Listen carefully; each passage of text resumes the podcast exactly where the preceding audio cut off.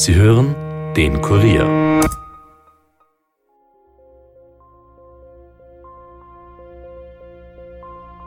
Bei einem Tisch, der nächst dem Ausgang war, da ist ein Glasl gestanden mit Wasser und eine ausgetrunkene Tasse Kaffee.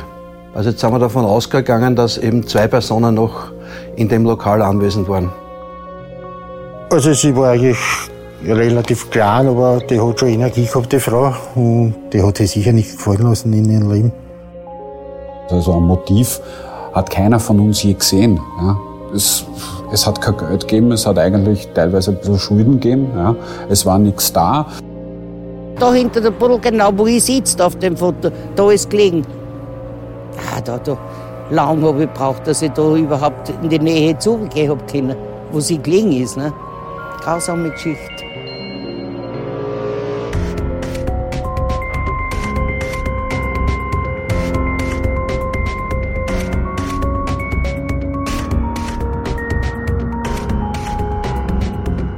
Herzlich willkommen zu Dunkle Spuren, dem True Crime Podcast des Kurier, in dem wir ungelöste Kriminalfälle aus Österreich neu aufrollen. Mein Name ist Stefan Andres und ich begrüße euch zum zweiten Teil von unserem bereits achten Fall. Hier geht es um die ermordete Kaffeehausbetreiberin Brigitte Friedrich. Die 53-jährige Frau ist vor 18 Jahren, also ganz genau am 11. Jänner 2002, im Café Luigi in der Wiedner Hauptstraße in Wien erstochen und angezündet worden.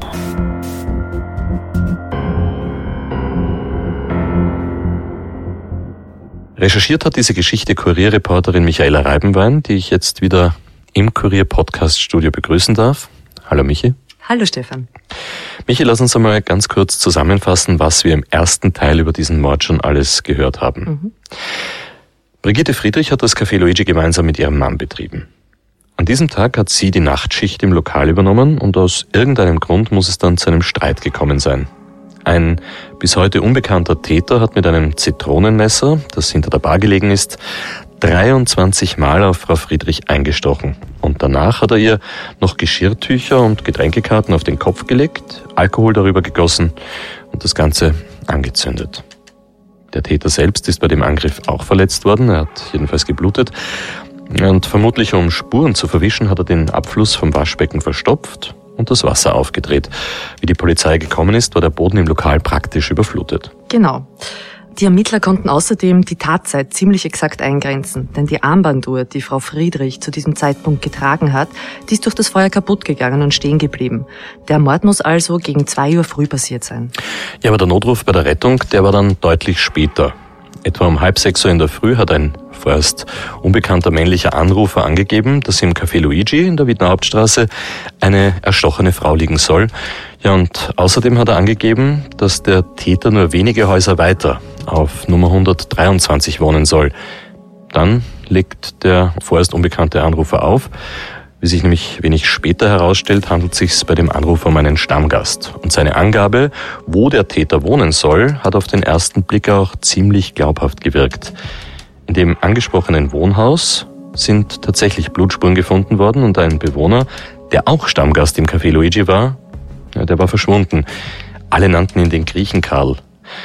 Er hat am Vormittag nach der Tat ein Flugzeug bestiegen und ist nach Griechenland geflogen. Die Polizei hat aber sehr schnell reagiert. Noch am Flughafen auf Kreta ist er festgenommen worden. Ja, und wenig später zeigt ein DNA-Abgleich, dass er nicht der Mörder sein kann.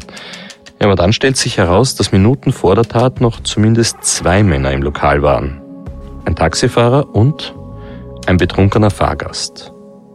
Ja, eine neue Spur in diesem verzwickten Mordfall. Ja, das stimmt.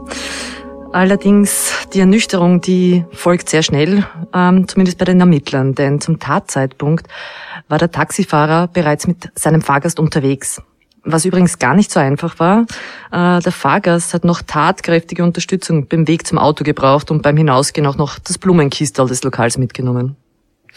Heißt das, die beiden Männer haben sicher nichts mit dem Mord zu tun gehabt, Michi? Nicht unbedingt, aber das hat sich sehr schnell klären lassen. Denn auch diese beiden Männer konnten schnell ausgeforscht werden und sie wurden natürlich auch befragt.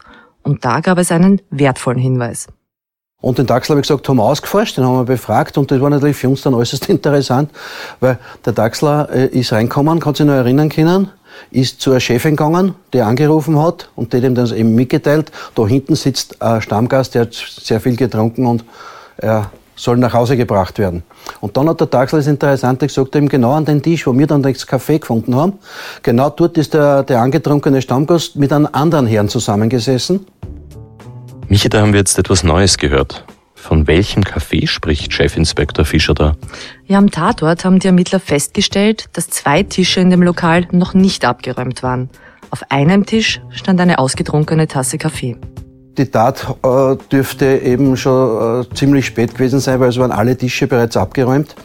Es ist nur mehr auf zwei Tischen, also einen Tisch, der am nächsten der Decke gelegen ist, sind alkoholische Getränke gestanden, sprich eine Flasche Bier und ein, ein Stammball und äh, bei einem Tisch, der nächst dem Ausgang war, da ist ein Glasl gestanden mit Wasser und äh, ausgetrunkene Tasse Kaffee. Und sonst sind alle Tische angegangen gewesen, die Aschenbücher waren geleert. Also jetzt sind wir davon ausgegangen, dass eben zwei Personen noch in dem Lokal anwesend waren. Also sprich die Lokalbesitzerin und der... Das haben wir dann fest, später festgestellt, dass das eine die Lokalbesitzerin war. Also nächster Decke ist gestanden ein, Flaschen Bier, die bereits angetrunken war, und ein ausgetrunkenes äh, Schnapsglasel. Und das ist äh, bei unserer Recherche und Befragung ist das der Platz gewesen von der Chefin, die dann vorn zuspielen, sie dort noch etwas ähm, Getränk genehmigt hat. Und das war eigentlich ihr Stammplatz dort. Und äh, der andere Tisch, der noch äh, belegt war, da wo noch äh, gebrauchte Gläser gestanden sind, ist eben das Kaffee, die ausgetrunkene Kaffeetasse. Und die war im nächsten Ausgang. Jetzt sind wir eben davon ausgegangen, vermutlich ist das im Zusammenhang. Gut, ich darf das Ganze jetzt einmal zusammenfassen. Wie der Taxifahrer gekommen ist, hat er zwei Männer an einem Tisch gesehen, seinen betrunkenen Fahrgast und da war dann noch ein Mann. Ja, und wie der Taxifahrer seinen Kunden ins Auto buxiert hat, waren am Ende also nur noch Frau Friedrich und dieser Unbekannte im Lokal. Genau, und von diesem Unbekannten stammt auch die leere Kaffeetasse. Und die DNA, die darauf gefunden worden ist, die wiederum passt mit dem Blutspuren zusammen. Sie stammt also vom Täter. Okay, jetzt frage ich mich Folgendes. Der Taxifahrer ist ja direkt zum Tisch mit seinem Fahrgast und mit diesem Unbekannten hingegangen. Da muss er ihn doch eigentlich der Polizei beschreiben können. Ja, eben leider nicht. Der Taxifahrer hat sich auf den betrunkenen Fahrgast konzentriert. Er konnte nur sagen, das war ein Mann. Er wusste nicht, wie groß, ob dick oder dünn, ob blond oder braunhaarig. Er wusste nur noch, dass der Betrunkene und der unbekannte Mann miteinander gesprochen haben. Und dass er sich um 1.50 Uhr in der Früh mit dem betrunkenen Fahrgast auf den Weg gemacht hat. Ja, aber heißt das nicht, dass der betrunkene Gast den Mörder kennen muss? Jetzt haben wir natürlich den Stammgast auch ausgeforscht und, und, und hergeholt, weil der muss ja eigentlich laut unserer Annahme dann mit dem Täter kurz vor der Tat gesprochen haben. Nur der war so schwer betrunken, dass er sich leider nichts erinnern hat können. Wie gibt's das, dass er sich überhaupt nicht erinnern kann? Ja, wie sich herausgestellt hat, war der Mann ein paar Tage lang Strohwitwer. Und das hat er ordentlich ausgenutzt. Aber noch haben sich die Ermittler nicht geschlagen gegeben und sie hatten eine unkonventionelle Idee. Sie haben versucht, der Erinnerung des Mannes mit einer besonderen Methode auf die Sprünge zu helfen. Jetzt haben wir versucht, eben ähm, ihn unter Hypnose zu setzen mit, mit einem entsprechenden Arzt. Der hat dem auch zugestimmt, aber die Alkoholmenge dürfte so groß gewesen sein, dass er ein komplettes Funkloch gehabt hat und leider da auch keine Informationen an uns herankommen sind. Der ORF hat in der Sendung Tatsachen vor einigen Jahren mit diesem Mann, also dem Augenzeugen, gesprochen. Und da hat er beteuert, dass er so gerne geholfen hätte, dass er nächtelang wachgelegen ist und darüber nachgedacht hat. Aber es war leider keine Erinnerung mehr vorhanden, trotz Hypnose. Hypnose als kriminaltechnisches Mittel, als Ermittlungsansatz, das höre ich jetzt auch zum ersten Mal. Michi, du bist äh, Polizeireporterin, passiert das öfter? Nein, also das war mir auch neu. Deshalb habe ich mich auf die Suche gemacht nach jemandem, der mir sagen kann, wie Hypnose überhaupt funktioniert. Und fündig geworden bin ich bei Doris Wolf. Sie ist klinische Psychologin in Graz und arbeitet selbst mit Hypnose. Hypnose kann in sehr vielen Bereichen eingesetzt werden. Äh, die meisten Menschen, die an Hypnose denken, denken in erster Linie an Showhypnose. Äh, diese Art von Hypnose, die wir als klinische Psychologen einsetzen, nennen wir die klinische Hypnose. Und die klinische Hypnose äh, hat jetzt verschiedene Einsatzbereiche und zwar um Gewohnheiten zu verändern, zum Beispiel in der Raucherentwöhnung, in der Gewichtsreduktion, um hier zu unterstützen. Die klinische Hypnose kann dazu helfen, dabei helfen, Ängste zu reduzieren, Ängste zu bewältigen. Hypnose kann also in vielen Bereichen eingesetzt werden. Aber was macht das eigentlich mit unserem Gehirn und können damit auch Erinnerungen wieder hervorgeholt werden? Wenn man sich jetzt vorstellt, dass unser Gehirn einerseits eine bewusste Form des Denkens hat, ein bewusstes Denken, und der Großteil unseres Gehirns äh, unbewusst denkt. Ja? Das Unbewusste nimmt in unserem Gehirn ungleich mehr Platz ein als das Bewusste. Und wenn ich jetzt davon ausgehe, wenn ich den Vergleich mache, das Bewusste ist so quasi das Festland und das Unbewusste ist eine Insel, die Brücke ist beidseitig befahrbar und äh, durch eine sogenannte Trance-Induktion schaffe ich diese Brücke vom Bewussten ins Unbewusste. Frau Dr. Wolf vergleicht den Speicher mit all unserem Wissen und unseren Erinnerungen mit einem Bücherschrank. Alles ist gespeichert, sogar Gerüche und Gefühle. Man muss nur den richtigen Weg finden, um wieder dorthin zu gelangen.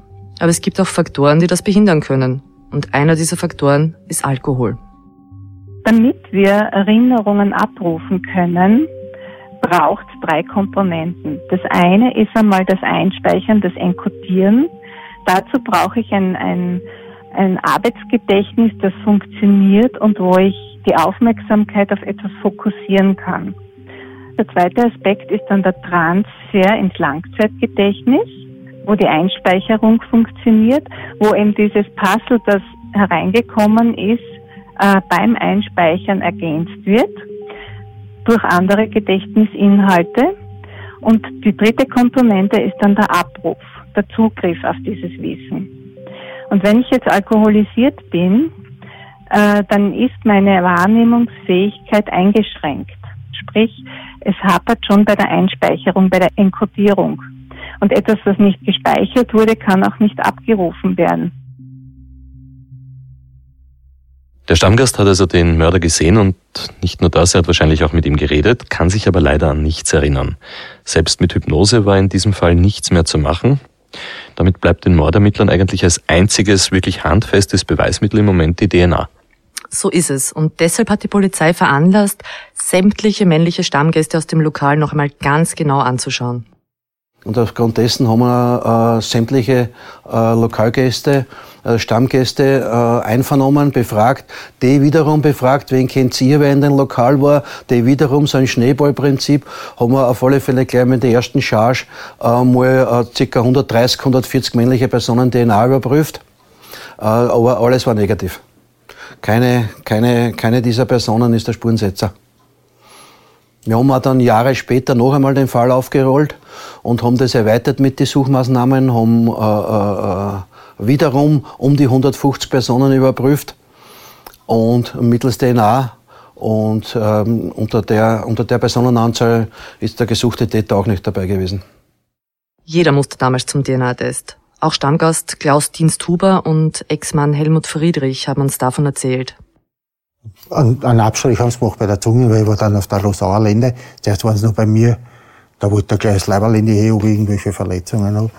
Naja, da haben sie wahrscheinlich, da war das noch nicht so lange her, zwei, drei Tage, noch an jeden Verdacht gehabt. Ja, das habe ich mitgekriegt, dass da waren eigentlich alle, die so kenne, waren nicht dort. Ne?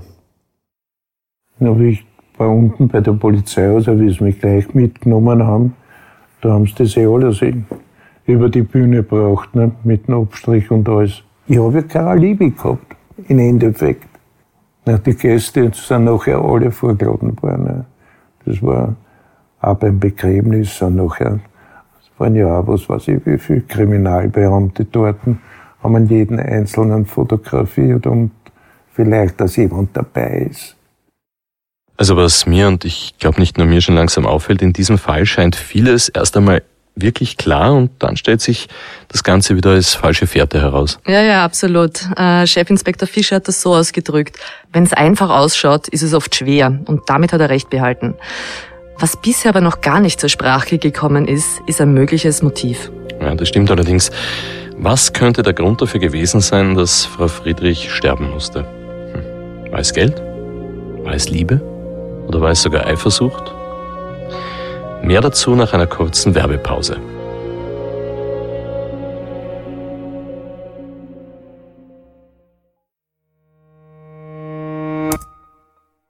Ein wahrer Kriminalfall ist auch der Flughafen Berlin BER. Siebenmal wurde die Inbetriebnahme seit 2011 wegen Planungsfehlern, wegen baulichen Mängeln und wegen Korruption verschoben. Im Oktober soll das Großprojekt jetzt eröffnet werden. Ja, diesmal wirklich. Der Audible Original Podcast Made in Germany, das Flughafenfiasko BER, widmet sich ab 17. April dieser absurden Geschichte des Hauptstadtflughafens es ist einer der größten Skandale der deutschen Nachkriegsgeschichte und auch die Geschichte von sieben Milliarden Euro, größenwahnsinnigen Männern und Macht. Made in Germany, das Flughafenfiasko BER ist eine Zusammenarbeit von Audible, der Spiegel und der Podcast-Produktion Kugel und Niere.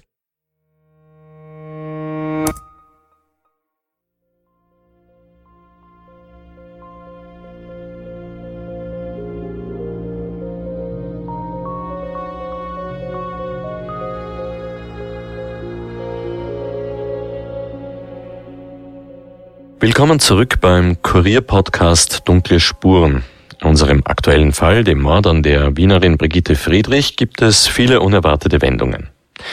Eine ganz grundsätzliche Frage für die Polizei bei solchen Ermittlungen ist ja eigentlich immer die nach dem Motiv. Zwei ganz klassische Motive gibt's natürlich. Eifersucht und Geld. Mhm. Michi? Ja, das stimmt. Ähm, und bleiben wir zu Beginn gleich bei der Eifersucht. Da gab es natürlich auch eine sehr ungewöhnliche Konstellation. Die Friedrichs, die haben sich ja nach acht Jahren Ehe scheiden lassen, haben aber noch immer gemeinsam das Lokal betrieben. Und ja, das haben mehrere Stammgäste, aber auch Herr Friedrich selbst bestätigt. Hin und wieder kam es da schon zu Streitereien und das musste die Polizei natürlich auch untersuchen. Natürlich hat es Kleinigkeiten immer dort da gegeben. Ein Ehepaar, das geschieden ist und zusammen wohnt und zusammen arbeitet, hat natürlich auch, ist natürlich auch ein Konfliktpotenzial. Aber wie gesagt, für uns war es in dem Fall einfach die Überprüfungen, weil wir haben nur brauchen eine DNA-Überprüfung machen und dann hat sie, äh, haben wir sicher gesagt, okay, das, er ist nicht der Spurensetzer und somit nicht der Täter. Michi, jetzt einmal nur so eine Idee. Theoretisch könnte er ja auch jemanden bezahlt haben. Theoretisch ja, aber dafür gibt's überhaupt keinen Hinweis. Und dagegen spricht ja auch, ein Auftragstäter hätte seine eigene Waffe mitgenommen. Gut, das ist nachvollziehbar. Bleibt noch Motiv Nummer zwei und das wäre Geld. Aus dem Kaffeehaus ist ähm, aus der Kölner Brieftasche das Geld gefällt.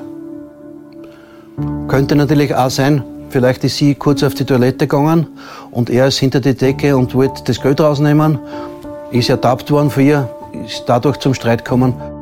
Das wäre eine Möglichkeit. Auch wenn Herr Friedrich uns gesagt hat, dass nie mehr als ein paar hundert Euro in der Brieftasche waren. Trotzdem ist in diese Richtung natürlich ermittelt worden. Und das hat uns auch Christian Friedrich erzählt. Er ist der Sohn des Mordopfers und er ist damals bei seiner Großmutter aufgewachsen. Die Eltern sind ja quasi rund um die Uhr im Lokal gestanden.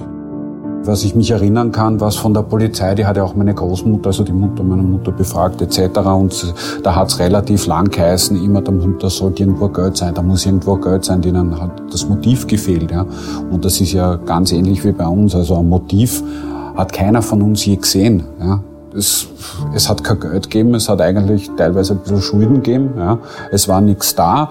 Das Geschäft, dass ich jetzt sage, das, das ist weiß Gott was wert und ich kann das ganze Haus damit oder keine Ahnung, wo ich dann großen Reibach machen kann, das war ja alles nicht da. Ja. Drum schwierig. Oder hat der Mutter den falschen Ton erwischt bei einem Gast? Nein. Ich meine, ja, ich weiß, meine, meine wenn Mutter. Wenn jemand unsympathisch war. Ja. ja. aber selbst dann, selbst wenn du den, den falschen Ton erwischt ja. hättest, ja. Ich meine, was, was im Normalfall endet das nicht so und nicht, und, Fall, nicht in, und nicht in so einer profes, professionell ver, vertuschbaren Art. Ja. Ja. Also, dass ich schaue, dass ich ganz professionell da mehr oder weniger alle DNA-Spuren da beseitige das ist nichts, weil jemand gerade zufällig schlecht drauf war und der andere ja. den falschen Ton erwischt. Frau Friedrich hat ja viele Jahre im Gastgewerbe gearbeitet. Da braucht man schon eine gewisse Härte. und sie hat sich auch nichts gefallen lassen. Das haben wir immer wieder gehört. Herr und Frau Friedrich, sagen wir mal so, waren durchsetzungsstark. Also wenn es was gegeben hat, haben sie das selber äh, auf kurzen Wege geregelt. Aber sonst, dass du irgendwelche gröbere Sachen gegeben hätte oder Einsätze oder dergleichen oder öfters, na, ist uns nichts bekannt und ist auch nichts aktenkundig. Also sie war eigentlich relativ klein, aber die hat schon Energie gehabt, die Frau. Und die hat sich sicher nicht gefallen lassen in ihrem Leben. Und ja, wenn ihr was gegen einen Strich gegangen ist oder wenn wer irgendwie nicht zahlen wollte oder wenn sie es halt segiert haben und, oder eben ein bisschen zu erwischt, dann hat von selber halt angefangen. Ja, sie war schon ein bisschen resolut, aber das muss man halt auch sein, wenn man sowas betreibt. Gerade in der Nacht mit den verschiedensten Gästen. Sehr lebenslustig, offen. Also sie hat eigentlich keine Feinde gehabt. Sie hat keine Feinde gehabt. Jeder hat sich gefreut, weil sie war sehr unterhaltsam. Jeder hat sich gefreut, wenn, er, wenn sie im Geschäft war, hat sie unterhalten. Auf alles ist sie eingegangen. Ne? Eine Liebe. Eine Liebe. Quietschvergnügt, fröhlich. Klar. Wer gesprochen hat es auch manchmal, das ist auch normal. Gefallen hat sie sich auch nichts lassen. Die hat sich durchsetzen müssen, ist klar. Eine kleine Frau, eine zarte, mit angesoffenen drin, die hat sich durchsetzen müssen. Sie hat schon auftragen auch können. So ist nicht. Sie hat auch mit uns, wenn ihr was zu viel war, ist, einmal geschrien. Das hat sie auch gemacht. Also, da hat es zwei Seiten gehabt, so gesehen. Das stimmt schon. Weil sie hat schon die Gäste auch niederputzt und niedergeschimpft. Oh, jetzt gehst und so, aus, genug. Aber, aber das, das muss sein, die hat sich durchsetzen müssen. Ist so. Bei der Sperrstunde, wenn es nicht gegeben hat, hat einmal schreien müssen, dass es gingen. Ganz normal. Ich kann nichts Schlechtes sagen über sie, weil ich, ich kenne keine schlechten Seiten für ihr. Ich habe es nur als liebe Frau kennt. Für mich war es wie eine Schwester so gesehen. Ich habe es gern gehabt. Also ich habe es wirklich gern gehabt. Frau Diensthuber stammt ursprünglich aus Oberösterreich, genauso wie auch Brigitte Friedrich. Die beiden Frauen waren außerdem fast im selben Alter und deshalb haben sie sich sehr gut verstanden, hat uns Frau Diensthuber erzählt. Manchmal sind die beiden Damen auch gemeinsam ausgegangen und dann konnte es länger werden. Frau Friedrich war selber eine, die gerne sitzen geblieben ist. Wenn meine Mutter was getrunken hat, muss man fairerweise sagen, hat es manchmal ein bisschen mühsam werden können, ja. Aber nie handgreiflich oder sonst ja, irgendwas, ja. sondern sie hat halt zum Sticheln angefangen, ja. Aber das ist alles nichts, was, was naja, diese, diese. Aktion oder das Ganze rechtfertigt. Und wie gesagt, wir haben ja bis heute nie einen Grund oder irgendwas, wo irgendjemand einen Mehrwert draus gezogen hätte. Das hat's nicht gegeben, ja. Drum war es für uns eigentlich immer unklar, warum es überhaupt, also es fehlte für uns schlicht und ergreifend das Motiv, wie es so schön heißt. Ja. Das Motiv ist also alles andere als klar. Aber dann hat Klaus Diensthuber bei unserem Interview etwas gesagt, das mich sehr irritiert hat. Was ich mich noch erinnern kann, da habe ich mich damals sehr geärgert. Ich weiß ja nicht, ob das stimmt.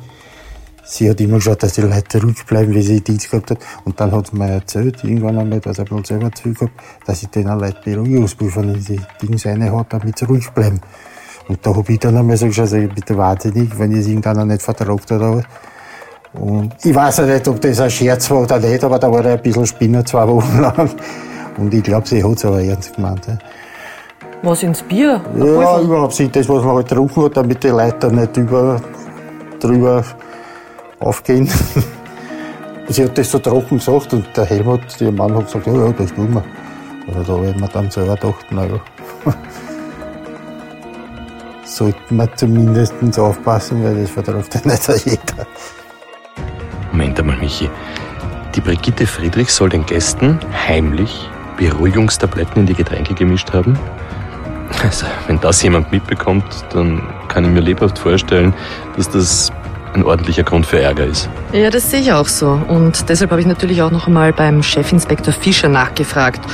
Und da hat sich herausgestellt, dass diese Information auch für ihn neu war. So etwas hätte er sich gemerkt, sagt er. Also das dürfte Herr Diensthuber damals nicht bei der Polizei angegeben haben. Aber Herr Diensthuber hat dann auch noch ein zweites mögliches Motiv genannt. Ich kann mir das Wandern nur vorstellen, dass es von früher irgendwas gewesen ist, weil anscheinend haben wir die, das weiß ich halt natürlich auch nicht, irgendwo im ersten Bezug gehen, irgendwelche Nachtclub. Vielleicht waren da irgendwelche Geschichten von früher noch, keine Ahnung. Solche Vermutungen hat auch die Mutter von Herrn Diensthuber. Belegen lässt sich das aber nicht. Zum Zeitpunkt der Tat waren die Friedrichs ja schon sehr lange weg aus dem Nachtlokal im ersten Bezirk. Nach der Tat jedenfalls hat Herr Friedrich das Lokal noch einige Zeit weitergeführt. Am Anfang, so hat er mir erzählt, sei es gar nicht möglich gewesen, Mitarbeiter zu finden. Es hat ja jeder gewusst, was hier passiert ist. Also war er selber fast rund um die Uhr im Lokal. Zumindest die Stammgäste haben ihm die Treue gehalten. Aber es war halt einfach nicht mehr dasselbe. Und da, wo ich Ihnen das Foto gezeigt habe, da hinter der Buddel, genau wo ich sitze auf dem Foto, da ist gelegen. Direkt hinter der, den Durchgang. Ne? Ah, da, da. Lang habe ich gebraucht, dass ich da überhaupt in die Nähe zugehen habe können, wo sie gelegen ist. Ne? Weil man gewusst haben, genau da ist sie gelegen.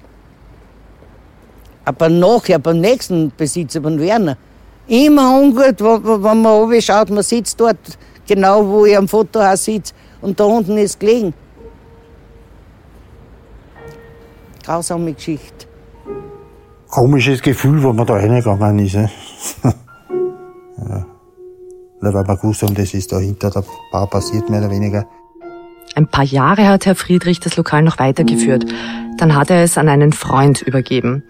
Der ist leider nach zwei Jahren gestorben und seither steht das Lokal leer. Michi, du warst bei deinen Recherchen natürlich dort. Wie schaut das Café Luigi heute aus? Ja, im Gebäude ist alles voller Schutt. Der stammt von angefangenen Renovierungsarbeiten, die aber abgebrochen worden sind. An der Scheibe ist noch ein Aufkleber von damals zu erkennen. Und am hölzernen Griff von der Eingangstür, da steht noch immer das Wort Espresso. Das Café Luigi auf der Wiener Hauptstraße ist also immer noch da. Auch wenn es schon seit Jahren kein Gast mehr betreten hat. Was bleibt, das sind Geschichten von damals und viele schöne Erinnerungen, aber auch viele Theorien, was damals geschehen sein könnte. Und noch immer die Frage, wer war der Mörder?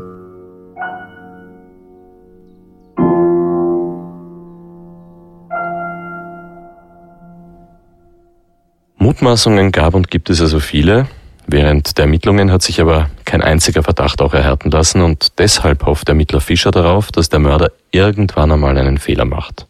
Dass seine DNA vielleicht doch noch einmal in der Datenbank auftaucht.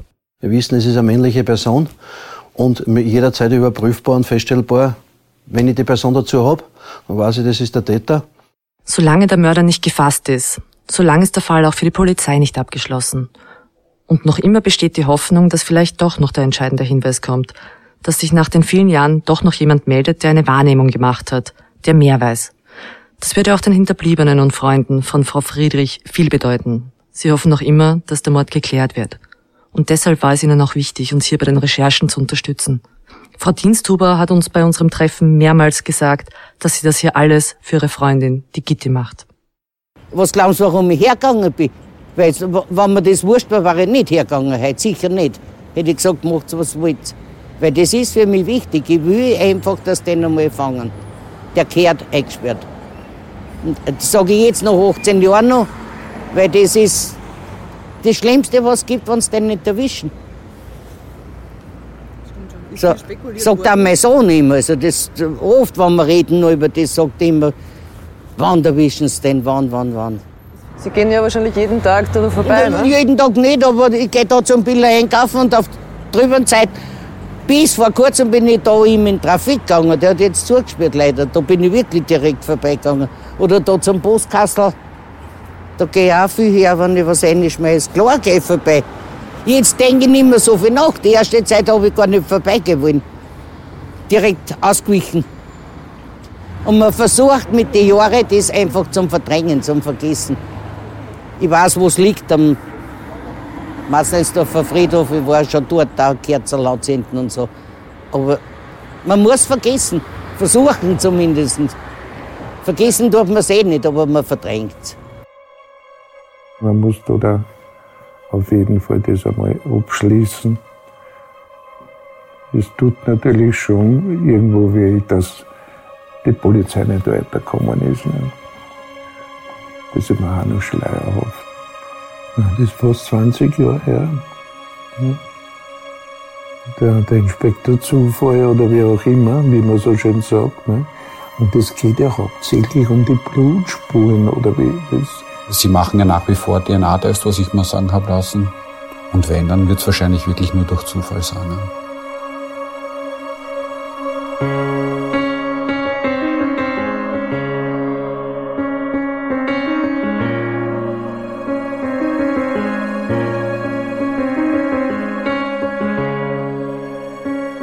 Wir danken dem Landeskriminalamt Wien für die Zusammenarbeit und allen, die bereit waren, mit uns zu sprechen. Und wenn ihr Hinweise zum Tod von Brigitte Friedrich habt, dann meldet euch bitte entweder direkt beim Landeskriminalamt unter der Wiener Telefonnummer 01 31 31 0 33 800 oder an uns per Mail an dunklespuren.kurier.at. Ja, und folgt uns außerdem auch auf Instagram unter www.instagram.com slash dunkle Spuren. Wir haben jede Menge zusätzliches Material dort für euch. Dunkle Spuren ist ein Podcast des Kurier, Moderation Stefan Andres, Reporter Yvonne Wiedler, Michaela Reibenwein und Elisabeth Hofer, Schnitt Tobias Peböck und Dominik Kanzian, Musik Tobias Schützenberger, produziert von Elias Nabmesnik.